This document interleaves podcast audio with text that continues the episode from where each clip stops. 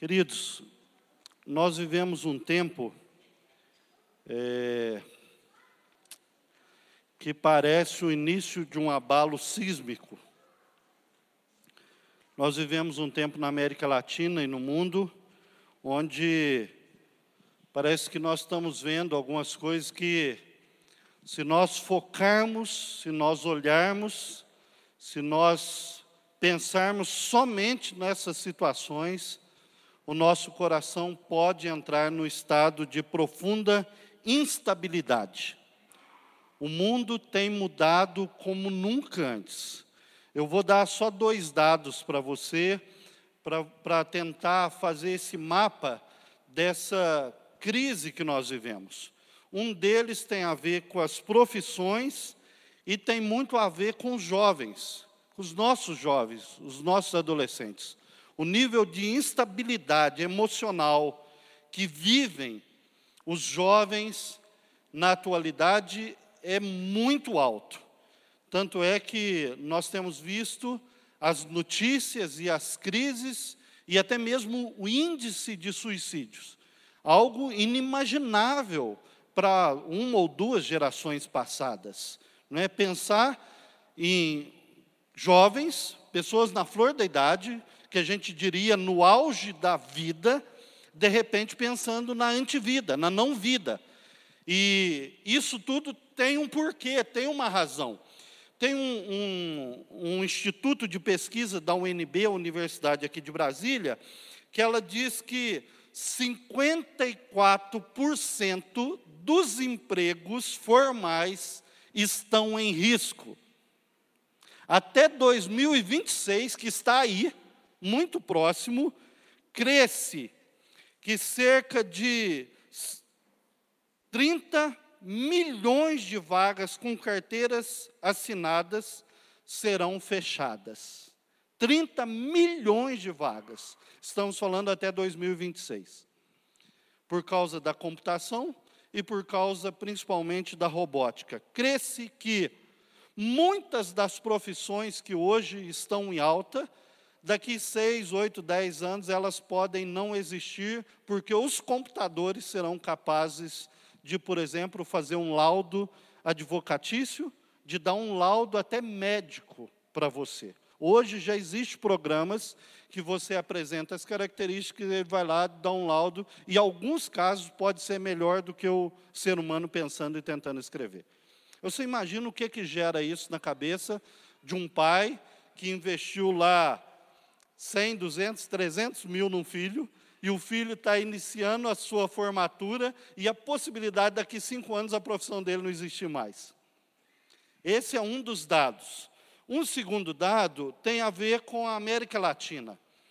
Para os irmãos terem ideia, uh, eu estava fazendo uma pesquisa no, no Gazeta do Povo, e aí a colunista escreveu: ondas de manifestações no Chile, com dezenas de mortos, protestos com várias mortes no Equador, disputa entre os poderes no Peru, a nossa mídia não anunciou, mas eu estava vendo uma reportagem no, num site que o Conselho Nacional da Magistratura Peruana foi todo ele destituído corresponde ao nosso Conselho Nacional de Justiça.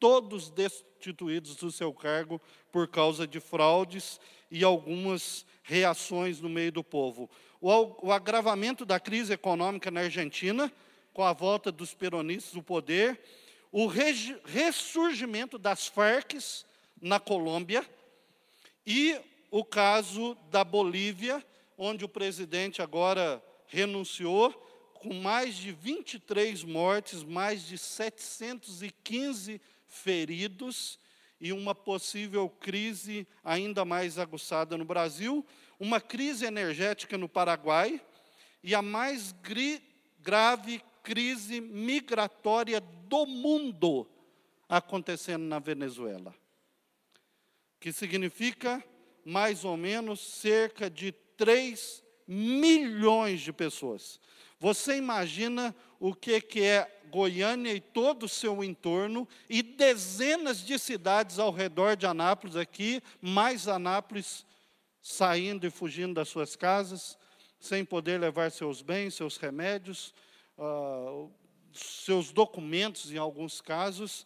Só para você ter ideia, a crise econômica na Venezuela significa que a inflação em 2018 ultrapassou 1 milhão e 300 mil por cento. Irmãos, não, eu não consigo entender o que, que é isso. Eu vivi um pedaço da crise do Sarney. Os irmãos que têm um pouco mais de 40 anos aqui lembram. Você ia no supermercado de dia, era um preço, você ia à tarde, era dois ou três vezes mais. Nunca se precisou tanta gente para remarcar preço como naquela época. Porque de um dia para o outro você tinha que remarcar o preço uma, duas vezes. Agora imagina o que, que é um milhão por cento. Eu, eu não consigo imaginar. Para você ter ideia, a pobreza extrema no país saltou de 23,6% em 2014 para 61% em 2017. Entre 2013 e 2017, o PIB caiu 37% e a estimativa em 2018 é de mais 15%.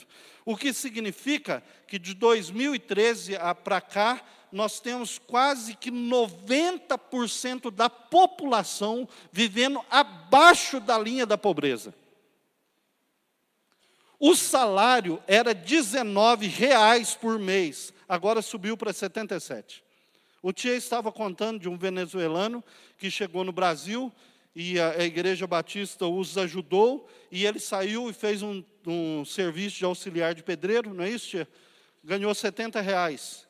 E aí, assim, queria explodir de alegria. Aí perguntaram para ele, por quê? Ele falou, porque no meu país eu teria que trabalhar três meses para ganhar esse dinheiro. Agora, se esse dado assusta, mais assustador ainda é pensar Quanto tempo vai para um país desse se restaurar? Quanto tempo vai? Quantas mentes perdidas? Quantas crianças que, por causa da fome, nunca mais poderão pensar normalmente? Os seus cérebros atrofiarão, suas conexões neurais não funcionarão direito. Quase que 100% dos jovens que formam na Venezuela saem para os, os locais de documentação para imigração, filas quilométricas para fugirem para outro país. Ou seja, o que aquilo que os cientistas falam, o capital cultural, a mentalidade, a nata da nação, vai para outros países e fogem. E toda essa crise vivida aqui próximo a nós, nós temos certeza e nós sabemos que se Deus não tiver misericórdia da nossa nação, se nós, como povo de Deus, não tomarmos uma posição como verdadeiros homens e mulheres de Deus, nós não estamos longe também de enfrentar uma crise. E os irmãos sabem disso. E eu não estou aqui para pôr medo em ninguém. Odeio a ideia do medo, de trabalhar por medo causa repugnância, liderança que tenta agir pelo temor, pelo medo. Mas nos conscientizar como que homens e mulheres de Deus atuam e vivem em momentos de beira de desespero, beira de crise. Por isso você pode abrir comigo em Isaías capítulo 6. Isaías capítulo 6, para que possamos, nesses breves minutos, tentar refletir sobre aquilo que Deus pode comunicar ao nosso coração nessa noite.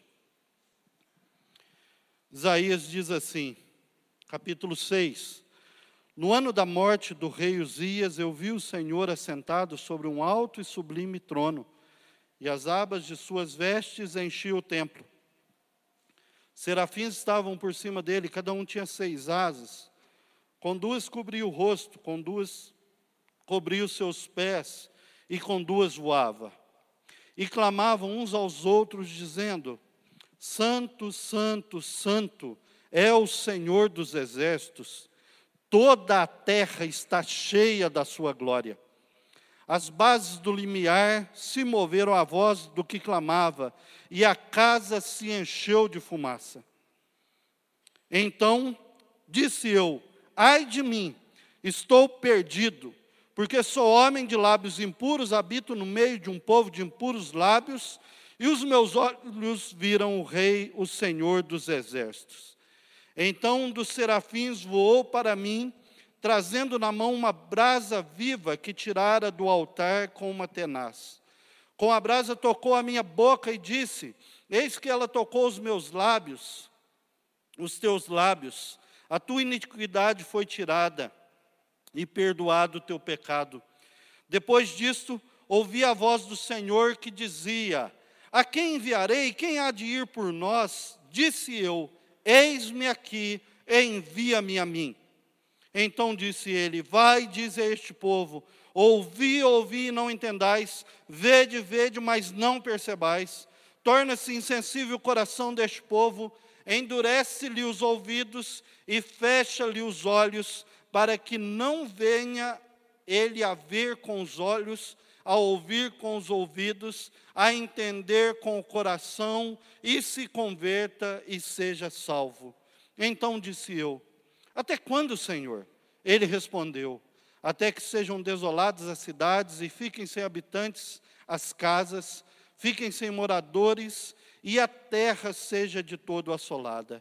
E o Senhor afaste dela os homens, e no meio da terra seja grande o desamparo. Mas se ainda ficar a décima parte dela, tornará a ser destruída, como terebinto e como carvalho, dos quais, depois de derribados, ainda fica o seu toco, assim a santa semente é o seu toco. Amém. Que Deus, na sua muita misericórdia, fale aos nossos corações nessa noite. Meus queridos, a situação que nós vivemos é uma situação muito parecida com a situação de Isaías. Isaías é um profeta, é um profeta que profetizou e viveu quase 50 anos de profecia. E ele viveu num tempo muito difícil da história de Israel. O texto começa dizendo: no morte, no ano da morte do rei Uzias. Uzias era um dos reis de Judá, de Jerusalém, e ele foi um, um filho de Amazias, um homem perverso, e ele mesmo iniciou o seu reinado com 16 anos de idade. E ele teve um reinado de muita, ah, muita bênção, de muita graça, de muito poder, de muito crescimento. Primeiro que ele teve um reinado de muita segurança. Ele construiu torres de vigia e a cidade foi muito bem guardada. Segundo, que quanto ao militarismo, ele teve um exército poderoso e invencível. Por isso ele ficou praticamente 52 anos de reinado sem invasão externa. Não fosse isso, ele desenvolveu muito a tecnologia militar, a ponto dele conseguir lançar pedras em grande distância.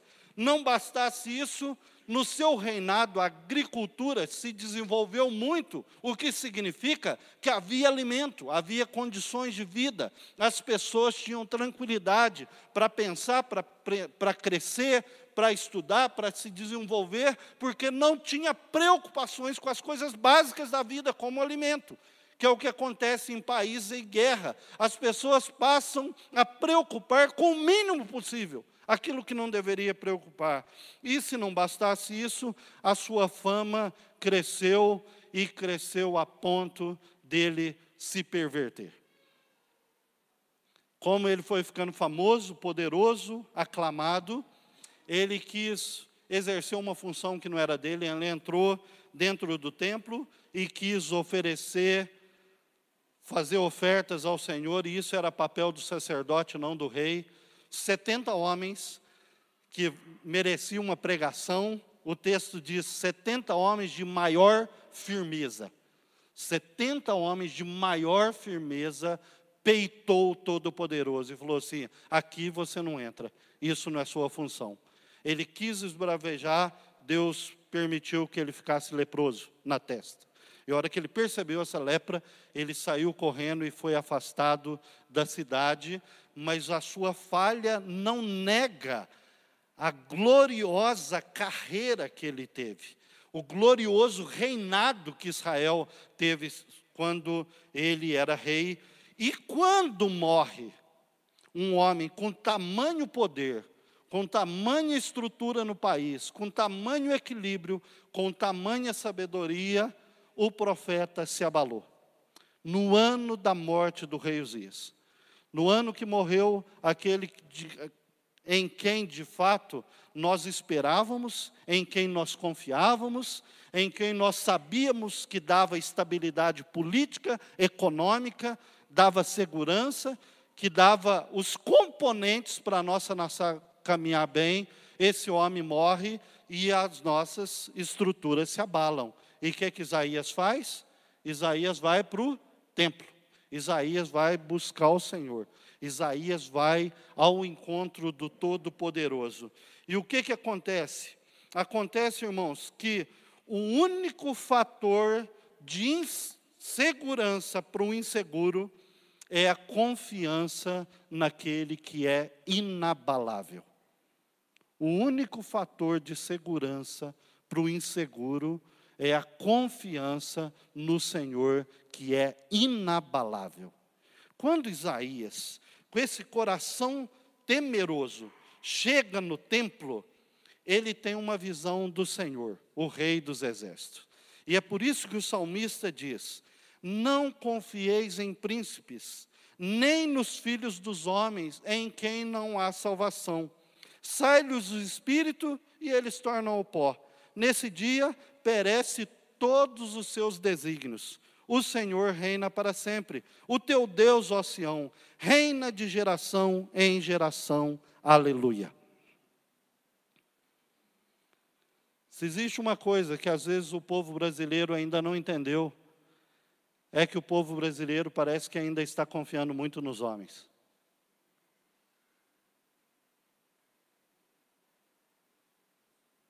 Nós ainda estamos confiando muito em leis. Nós somos um povo que, via de regra, parecemos nas nossas redes sociais que esperamos mais num governo humano do que num governo divino. E com isso, eu absolutamente não estou dizendo que nós não devemos participar do governo terreno. Pelo contrário, boa parte da mazela é por falta de homens de fato de Deus no meio da sociedade. De fato de Deus. Não estou falando de homens que entram na política e no meio social para ter benefício familiar e benefício da igreja. Isso é prostituição. Eu estou falando de gente que se importa com o povo, gente que ama a nação, gente que, como gente de Deus, se sacrifica pelo bem do outro. A Bíblia é muito clara. O Senhor reina absoluta, absoluto. Os homens são como pó que vem e vai. Se só leis resolvesse o problema de um país, irmãos, o nosso país seria o melhor país do mundo. Você pode perguntar para qualquer jurista, se ele não vai dizer para você que as melhores leis do país, meioambiental, civil, o melhor sistema de saúde do mundo está no Brasil, mas não adianta, não é questão de lei, é questão de caráter. Você pode ter a melhor lei do mundo, se você pode comprar o juiz, a lei não resolve nada. O que antecede a lei é o caráter do seu povo, e o caráter do seu povo é dado pelo seu Deus. E não tem a ver com religião ou com frequentar a igreja, tem a ver com uma, uma postura, uma consciência, uma visão de Deus que toma conta da sua vida, e a visão de Deus é maior do que a sua visão. O seu amor a Deus passa a ser maior do que o seu amor a si mesmo. E o amor aos outros é maior do que o desejo do bem-estar próprio. Todas as nações que caminham bem, a ideia do bem comum é maior do que a ideia do bem individual. Sempre, sempre. E se você vai olhar para a Bíblia, a Bíblia é o livro por excelência no mundo que diz que você deve amar o outro mais do que a si mesmo. Não é que deve amar o outro mais do que si mesmo, é que você já se ama de paixão. É que você já é um auto-idólatra. Eu e você, nós nos adoramos. Nós nos amamos assim de um tanto que a gente não consegue medir. A tese bíblica é com o mesmo amor que você já se ama, você deveria amar os outros.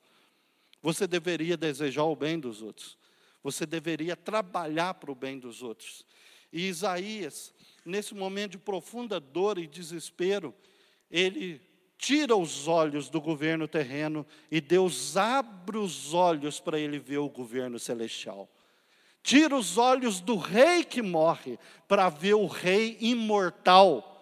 Tira os olhos de uma situação terrena para que ele veja a situação celestial maior e abrangente. Primeiro lugar, o que que ele diz? Eu vi o Senhor. E aqui já chama muito atenção, porque quem é o Senhor? Nós pensamos que é o Deus Pai, mas o apóstolo João é muito claro, quando ele diz lá em João 12, 1, isto disse Isaías porque viu a glória de Jesus e falou a respeito dele. Quem que Isaías viu sentado no trono? Jesus Cristo, glorificado, eterno, ainda não encarnado, assentado no trono, reinando absoluto e soberano. E ele diz que viu o Senhor. E é, a, a, a palavra diz que quem pode ver Deus e não morrer? Quem pode ver o Senhor e ainda permanecer vivo? E é por isso que, para não ver o Senhor, ver a face do Senhor, havia querubins cercando a presença de Jesus, e o texto diz que o Senhor estava assentado sobre um alto e sublime trono. É interessante, por que, que Jesus não estava em pé? Você vê Jesus em pé para receber Estevão, e vê Deus, falando de Deus em pé, quando vai falar da morte de Jesus ou quando vai falar do julgamento do Senhor sobre nações. Mas nesse caso, diz que o Senhor estava assentado. E aí, um dos discípulos de João, chamado Inácio de Antioquia, ele tem uma frase que é muito interessante para a gente pensar. Ele diz assim: a força não é um atributo de Deus. Parece chocante, né? Mas espere. Ele diz: Deus governa neste mundo por palavras e não por músculos, por decretos e não por exércitos. Fala de criação e não de coerção. O Senhor está sentado, porque o Senhor, assentado no trono, ele governa por palavras. E olha que interessante, que um não cristão percebe isso melhor que nós. Certa vez, Napoleão conversando com um dos seus generais e falando sobre Jesus Cristo. E um dos seus generais falou assim: Mas Napoleão, você não crê nele? Que negócio é esse? O que está acontecendo com você? Ele falou assim: Meu caro, perceba bem, eu, Alexandre, os Césares, os imperadores, todos nós reunimos milhões. Mas na base do que, que nós reunimos milhões? Na base da força e da espada. Esse Jesus de Nazaré reuniu milhões não na base da força nem da espada, mas na base do amor. E ainda hoje, milhões dariam a vida por causa dele. Olha que percepção. Jesus reina através de palavras, do amor. O amor que emana em palavras. Como que reina e governa o povo de Deus? Através de palavras. O grande dado da fé judaico-cristã é que Deus fala. O grande dado do judaico e cristão é que Deus fala. Dos países que tiveram maior revolução no mundo, a Revolução Inglesa, a Revolução Americana, a Revolução Russa, todas as revoluções que não tiveram o Deus que fala sobre ela fracassaram. A Revolução Russa foi um banho de sangue e terminou em nada. A Revolução Francesa foi um mar de sangue a Revolução Americana, que foi, apesar de suas mazelas, sob a proteção de Deus, olha lá o que, que deu. Você sabia que nos anos 1800, Cuba e o Brasil eram mais ricos do que os Estados Unidos da América? Porque Deus é um Deus que fala. Se Deus fala, Deus dá leis. Se Deus dá leis, Deus interessa por nós e as leis de Deus funcionam para todos nós. O Senhor está assentado. Sentado aonde? Num alto e sublime trono. A ideia de alto, de poder, a ideia de grandeza, a ideia que está acima de tudo, a ideia de governo, mas junto com o governo, com poder, com autoridade, traz a ideia de sublimidade a ideia do sublime, a ideia do amor, a ideia daquele que toca, a ideia daquele que tem o poder, mas não é para esmagar, tem o controle, mas não é para oprimir, aquele que tem o domínio na sua mão, mas não é o domínio para escravizar, para se sobrepor, para matar, para se valer, para tentar se valer do poder para se fazer sobre os outros, mas é sempre a ideia de um poder que ama, de um poder que abençoa, de um poder que vai ao encontro de um poder que supre necessidades, de um poder que quer o bem do outro. Ah, se nossos governos entendessem isso. Ah, se os pais entendessem isso. Ah, se os líderes religiosos entendessem isso. Toda a ideia de Deus é a ideia de alguém que é soberano, que tem poder, que tem o controle, que governa, que domine, mas também que é sublime, que é sublime, que se importa, que ama, que vai ao encontro, que se curva. Eu vi o Senhor assentado, porque Ele não precisa da força, nem da espada e nem de gritar para demonstrar autoridade mas o seu trono é sublime e o seu trono é cheio de poder, porque é o mais alto dos altos. O Isaías, apavorado, medroso, com a crise, com a instabilidade da sua nação, ele tem a visão de alguém assentado num alto e sublime trono. E aí, nós lembramos do salmo, né?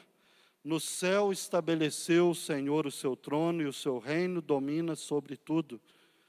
Salmo 113, 5. Quem há semelhante ao Senhor nosso Deus, cujo trono está nas alturas? Ele não é só o maior, mas também o melhor.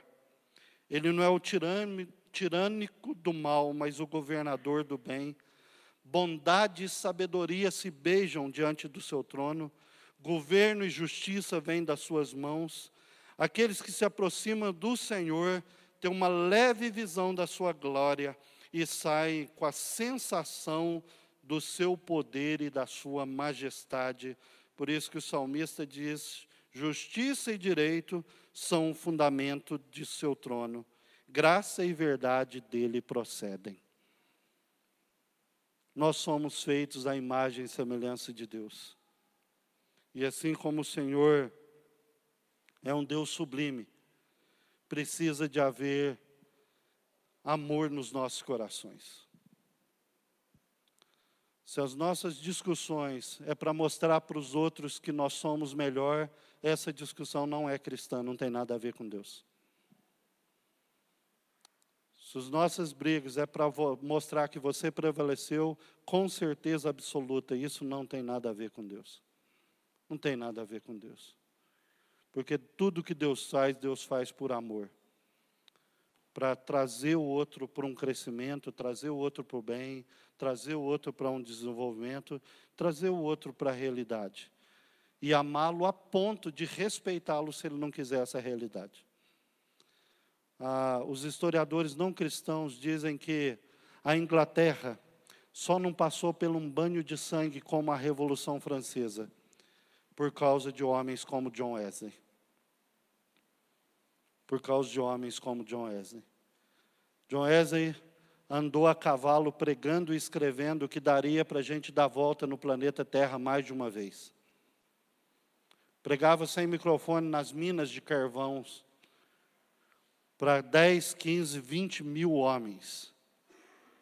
E quando ele pregava, disse que ouvia os riscos de carvão, das lágrimas no carvão do pó de carvão na face desses homens. Enquanto ele viajava, ele escreveu livros de literatura inglesa, de matemática, e mais de 300 obras foram escritas por ele. Certa vez ele viajando, alguém parou e o assaltou. E tomando as coisas dele, ele falou assim: Ó oh, jovem, você não deveria viver assim, deixa que eu vou te dar as coisas para você levar. Um dia você ainda vai conhecer o Senhor. E você vai ver que você não precisa de roubar, mas você pode trabalhar e também ajudar os outros.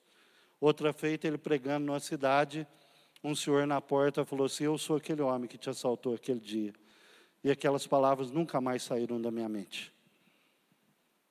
E aquelas palavras nunca mais saíram da minha mente. E diz que muitas vezes ele pregando em alguns lugares, ele foi apedrejado a ponto de sair sangue escorrendo no seu rosto. E diz que ele continuava com a mesma paciência pregando. De repente, aqueles homens brutos, iletrados, estúpidos, estavam caindo de joelhos, se rendendo ao Senhor Jesus Cristo. Porque nós representamos o Senhor dos exércitos, o Deus da justiça, mas é o Deus do amor, o Deus que ama, o Deus sublime, assentado num alto e sublime trono. E aí o texto diz que as asas,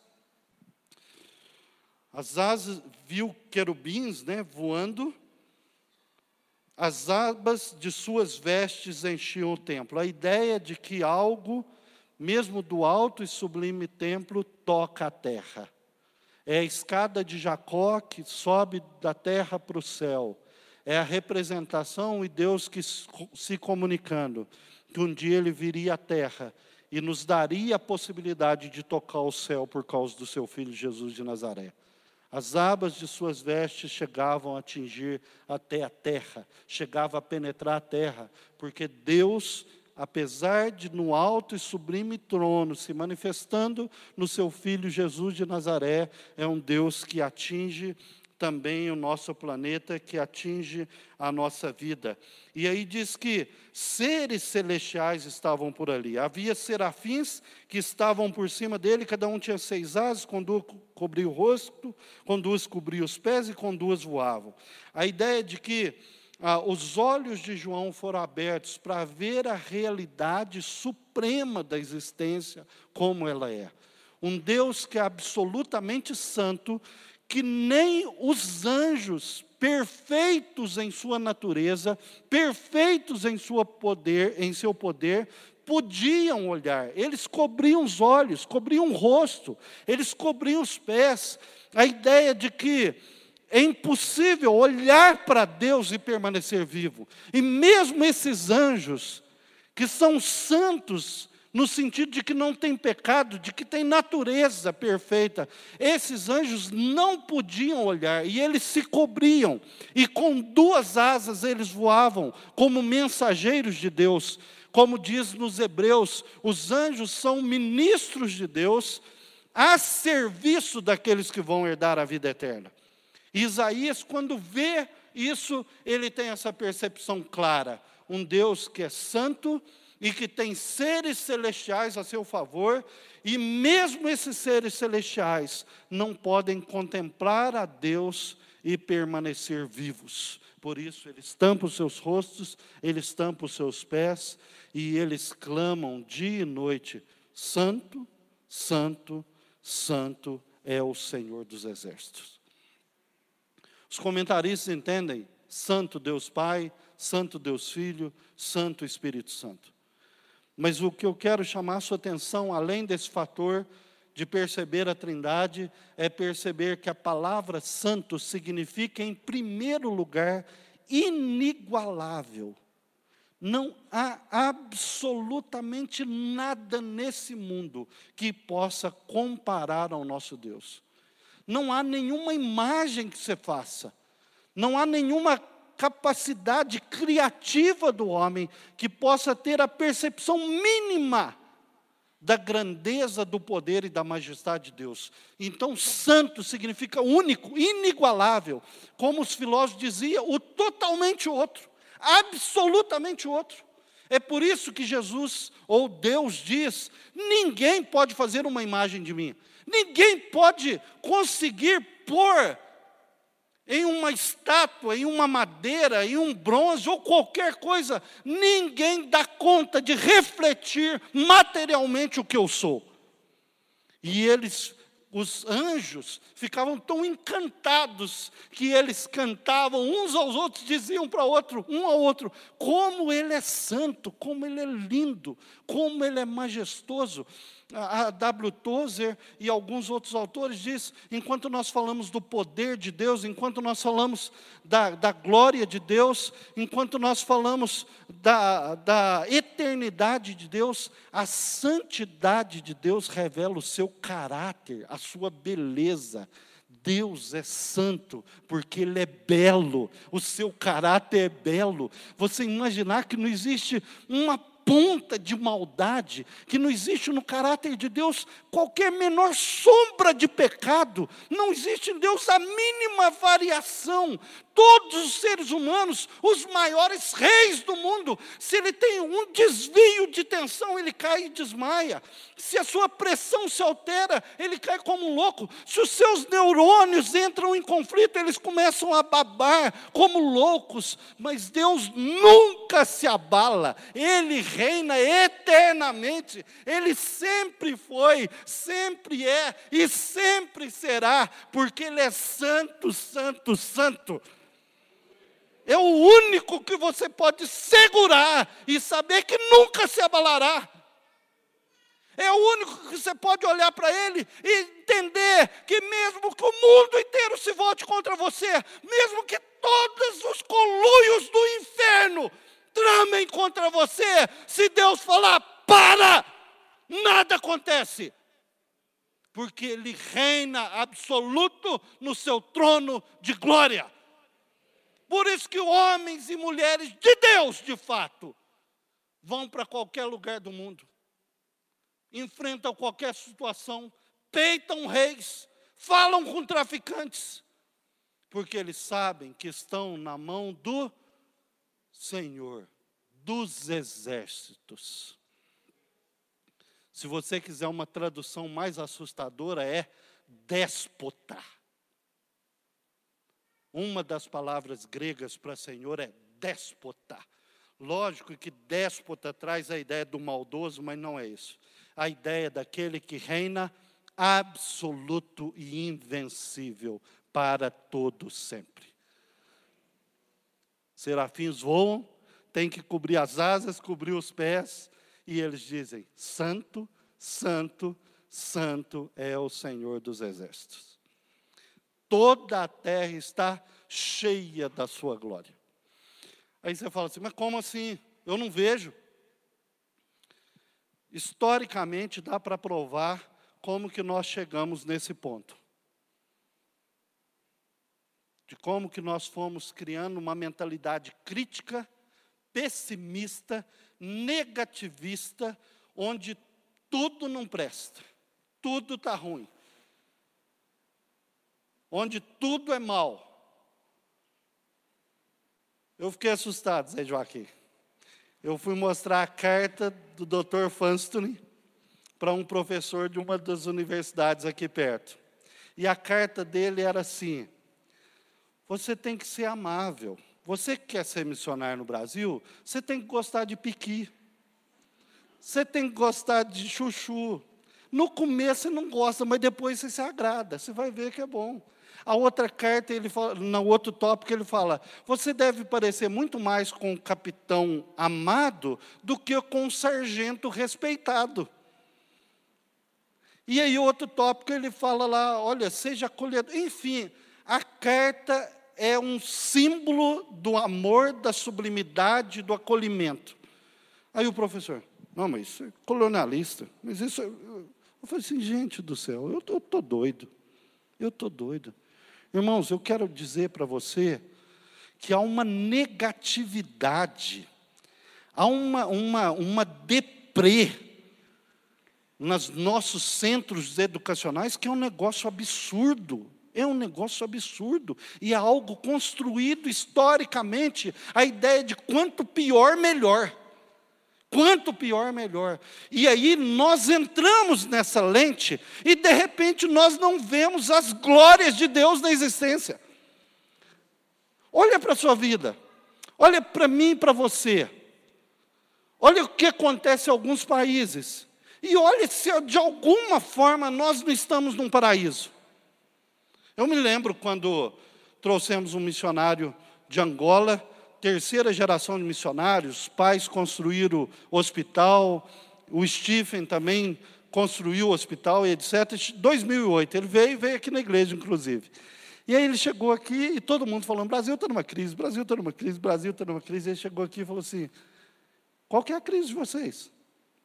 Eu vou na faculdade, está lotado de carro novo no estacionamento. Eu venho na igreja, todo mundo de roupa bonita, lindo, todo mundo com certeza tomou café, sobrou, tem café para mais um mês em casa. Qual que é a crise?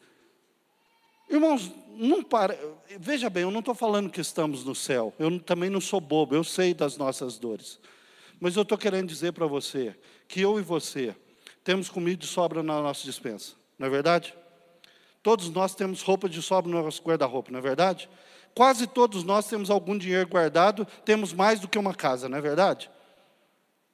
Qual é a nossa crise? O que, é que Paulo diz para nós? Se tivermos com que comer, beber e nos vestir, a gente está? E mais do que isso, você tem a paz de Deus no seu coração. Você conhece o Rei dos Seis. Aí a grande pergunta é: toda a terra está cheia de sua glória, eu não vejo. Você não vê porque você está cego ou porque a glória de Deus não está aí? É por isso que Abacuque diz que agora o problema não é a glória de Deus, o problema nosso é fazer com que o conhecimento da glória de Deus tome toda a terra, assim como as águas cobrem o mar. A glória de Deus está aí, só que as pessoas não sabem ver mais. E eu e você somos os mensageiros de Deus, para que as pessoas vejam a glória de Deus. Para que o conhecimento da glória de Deus tome toda a terra, assim como as águas cobrem o mar. E ele diz então: toda a terra está cheia da sua glória. O que, que acontece? As bases do limiar se moveram. Quando Deus age, quando Deus atua, a terra treme. A terra treme tremeu os limiar, atingiu a terra. E aí ele diz: E se moveram a voz, a voz, e a casa se encheu de fumaça. Lembra quando a nuvem de Deus descia lá no deserto, o que acontecia? O povo tinha que sair porque a nuvem tomou. Lembra quando Salomão vai orar consagrando o templo, o que acontece? A glória de Deus saiu, todo mundo saiu correndo, senão ia morrer debaixo da glória de Deus. E ele está dizendo que ali também a glória, a fumaça de Deus tomou conta do templo. Quando nós temos um verdadeiro encontro com a glória de Deus, o que que acontece? Quando Isaías tem essa percepção de Deus, da sua glória, das vestes, do tremor do limiar, o que, que ele diz? Ai de mim. Ai de mim. Eu queria enfatizar isso com você. Não é assim, ah, falei uma besteirinha, desviei um dinheiro, ah, mexi com fulano. Não, não. Ai da minha essência, não é o que eu faço, é quem eu sou. Não é aquilo que eu penso, é a minha estrutura mais íntima. Ai de mim, quem pode estar na presença do Deus vivo e ainda permanecer vivo? Ai de mim. E aí ele complementa: porque sou homem de lábios impuros. Logicamente que, de novo, não é questão do lábio, Jesus já nos ensinou. A boca fala do que? Coração, na estrutura. Eu percebo nos meus lábios como que a minha estrutura não é coerente com o Deus que me criou. Ai de mim! Ai de mim! E aí ele continua dizendo: Estou perdido porque sou homem de lábios impuros. Ele primeiro tem uma percepção dele mesmo. Irmãos, essa é uma, uma lição que a gente precisa de aprender. Toda fala de encontro de de, com Deus, toda fala de avivamento, toda fala que teve uma experiência com Deus, que você não tem uma noção profunda da sua miséria, pode ter certeza absoluta que não teve nada de Deus. Pode ser uma experiência psicológica, emocional, pode ser o que for. Não é à toa que Calvino começa toda a sua teologia que o conhecimento de mim mesmo leva ao conhecimento de Deus. E todo o conhecimento de Deus faz conhecer a mim mesmo. Nós não somos é, é, gregos, filósofos, né? O homem é medida de todas as coisas. Não, o homem não é medida de nada. Deus é a medida de todas as coisas. E todas as vezes que nós temos um encontro com Deus, você conhece a sua miséria. E todas as vezes que você percebe a sua miséria, você percebe o tamanho da santidade de Deus. É sempre assim. Isaías tem a visão do Senhor, imediatamente ele diz: Ai de mim, sou homem de lábios impuros. É por isso que Tiago diz, né? O homem que pode pecar em todas as coisas, mas aquele que consegue controlar lábio, os seus lábios é o mais perfeito, porque é incontrolável, porque ele revela o coração e revela que o nosso coração é indomável. É por isso que nós precisamos de um Salvador. E aí diz: Sou homem de lábios impuros, habito no meio de um povo de impuros lábios. Ou seja, percebendo-se a si mesmo, Isaías percebe também o pecado de todo o povo, percebe o pecado da nação. E é tão interessante que, se você for ler os capítulos anteriores, você vai perceber isso. Isaías está dizendo que o povo está lotando os templos, e Deus chega a dizer: Eu estou com nojo dos louvores de vocês. Imagina, gente, não parece que tudo que Deus quer é um bom louvor? Você vai ler os capítulos anteriores, Isaías fala assim: Eu estou com nojo dos louvores de vocês, porque os louvores de vocês não encontram eco na vida prática de vocês durante a semana. Vocês cantam uma coisa linda, mas a vivência não tem nada a ver com Deus. E aí Isaías chega a dizer: o cavalo e a mula obedecem o seu patrão, mas vocês não me ouvem não me obedecem. Por isso que a Bíblia fala: eu quero obediência e não sacrifício. Eu quero que vocês conheçam meu, minha vontade mais do que fiquem cantando para mim. E aí, Isaías, nesse panorama, ele diz: Estou no meio de um povo de impuros lábios, e os meus olhos viram o Rei, o Senhor dos exércitos. De novo, ele fala: Os meus olhos viram o Senhor dos exércitos. E aí ele diz que então um dos serafins que voavam vem até ele e toca-lhe os lábios. Toda vez que nós temos uma percepção profunda da nossa miséria e do nosso pecado, Deus se manifesta e vem ao nosso encontro com perdão e salvação. Deus não resiste ao soberbo, mas sempre vai dar graça para o humilde. Toda vez que nós temos uma noção profunda da nossa miséria, Deus não tem interesse em nos aniquilar. Lembra o que, que a Bíblia fala de Jesus? Ele não esmagará a cana quebrada e nem apagará a torcida que fomega. Já viu quando você está com a lamparina ou a vela e parece que a, a, a chama está dando as últimas e aí você fala, agora apaga. Ele fala, não, Deus não tem prazer em massacrar ninguém. Deus não tem prazer em humilhar ninguém. Deus não tem prazer em pisar em ninguém. Quando o nosso coração se arrepende, por mais bandido que esteja sido, por mais prostituída que esteja sido a nossa história, Deus tem prazer em nos reerguer e nos levantar. Amém, irmãos? Com a sua brasa, ele tocou nos meus lábios e purificou a minha vida. Então ele ouviu. E aqui que é o coração do texto. Quem há de ir por nós? Quem há de ir por nós? A miséria da nação está aí. Deus é santo, está tudo ok. Nós somos pecadores, está ok. Até aí nada demais. Está falando o óbvio. Mas a grande questão é: quem há de ir por nós? Sempre foi a pergunta e sempre será. Quem vai fazer diferença lá no seu trabalho? Quem vai assumir uma postura de gente de Deus nessa casa? Quem vai assumir a responsabilidade de homem de Deus nessa igreja? Homem e mulher de Deus, quem vai assumir a responsabilidade de ser resposta de Deus para a cidade de Anápolis? para o nosso país? Quem há de ir por nós?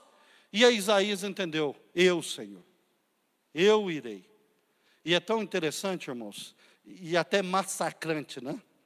Interessante e massacrante. Sabe por quê? Isaías fala que eu vou. O que, que Deus fala para ele? Você vai falar, eles não vão ouvir. Eles vão ouvir, eles não vão entender. A boca deles não vai falar direito, o ouvido deles não vai entender. Ou seja, então para que, que o senhor manda se não. que, que loucura é essa? E sabe, irmãos, que, que é mesmo muito doido?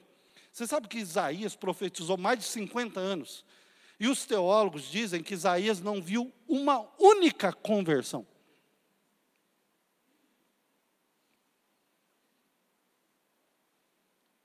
Mas aí eu te pergunto: ele não viu uma única conversão no seu tempo, mas quantos bilhões de pessoas foram tocadas pelo livro de Isaías durante a história da humanidade? Quem que é o homem que no Antigo Testamento mais falou de Jesus? Qual que é o texto mais citado no Novo Testamento? É o homem. Paulo, se você for olhar a teologia paulina, dá a impressão que ele tira só do livro de Isaías. Porque talvez para ensinar para mim e para você a grande história. A grande história é Deus está perguntando quem quer ir. Deus não está dizendo quem vai ver os resultados. Deus só está perguntando quem quer obedecer e fazer diferença. A nossa desgraça reside na expectativa.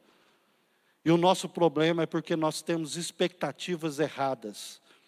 Nós não queremos só falar, ensinar, ajudar, nós queremos ver o resultado. Mas resultado não é problema meu nem seu. Nunca foi, nunca será. Se nós quisermos parar de ser frustrados, entenda a sua missão como semeador, não como colhedor.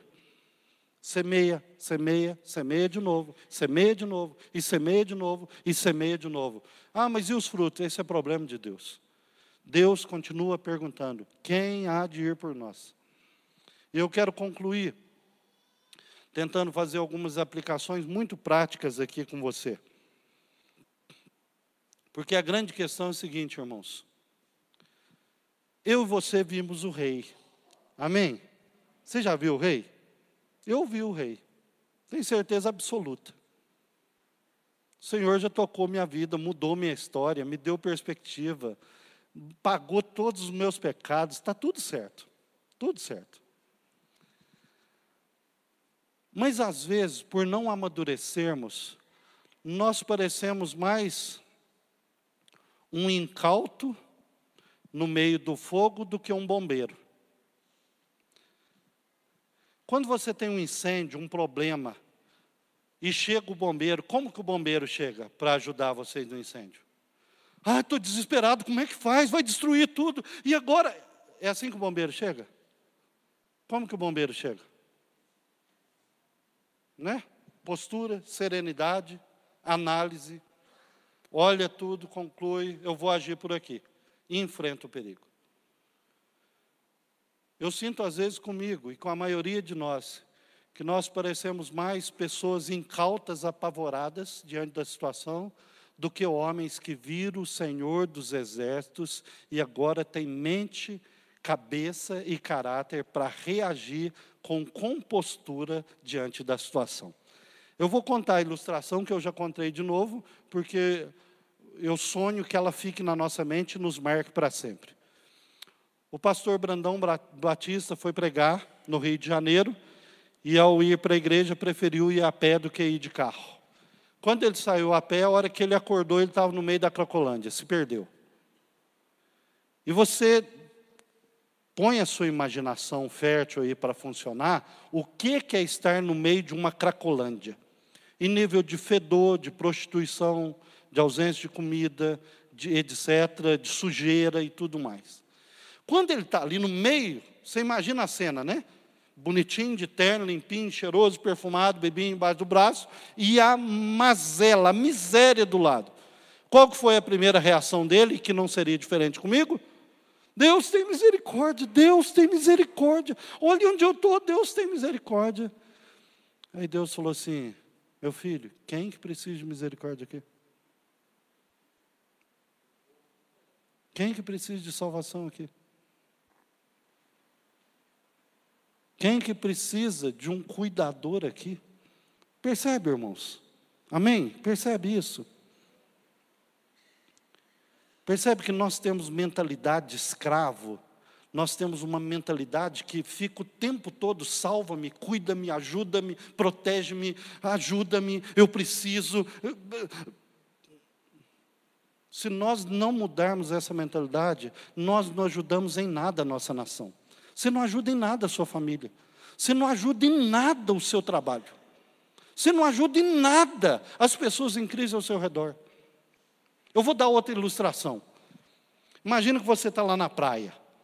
E você está lá, está alguém fala assim: as, as ondas estão perigosas, tem buraco da areia, não vai para o mar. E aí você, como eu, meio teimoso, ah, não, só um pouquinho aqui e tal, de repente você foi, a onda está te puxando. Está te puxando e está vindo uma tempestade e não tem jeito de você sair. Já aconteceu isso comigo. E aí você olha e fala, lascou, né? Você fala assim, eu vou tentar acalmar para mim não morrer, para não morrer rápido, mas lascou tudo. Por misericórdia, por misericórdia, alguém viu lá da, da, do asfalto, gritou, pá, ligou, de repente, bombeiro lá, e o bombeiro que vive ali com a sua o bote, falou assim: Ó, eu estou com medo de voltar para a praia por aqui, de tão revolta que tá as ondas. Mas foi lá, pá, e voltou. Quando você cai na praia, numa situação dessa, você fica lamentando a sua desgraça, ou você tem vontade de beijar o bombeiro?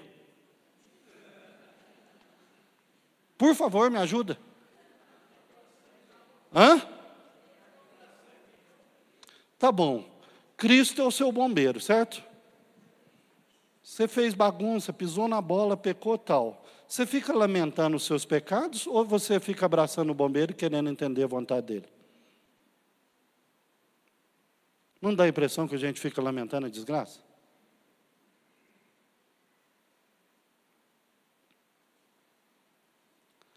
O nosso país encontra num momento crítico.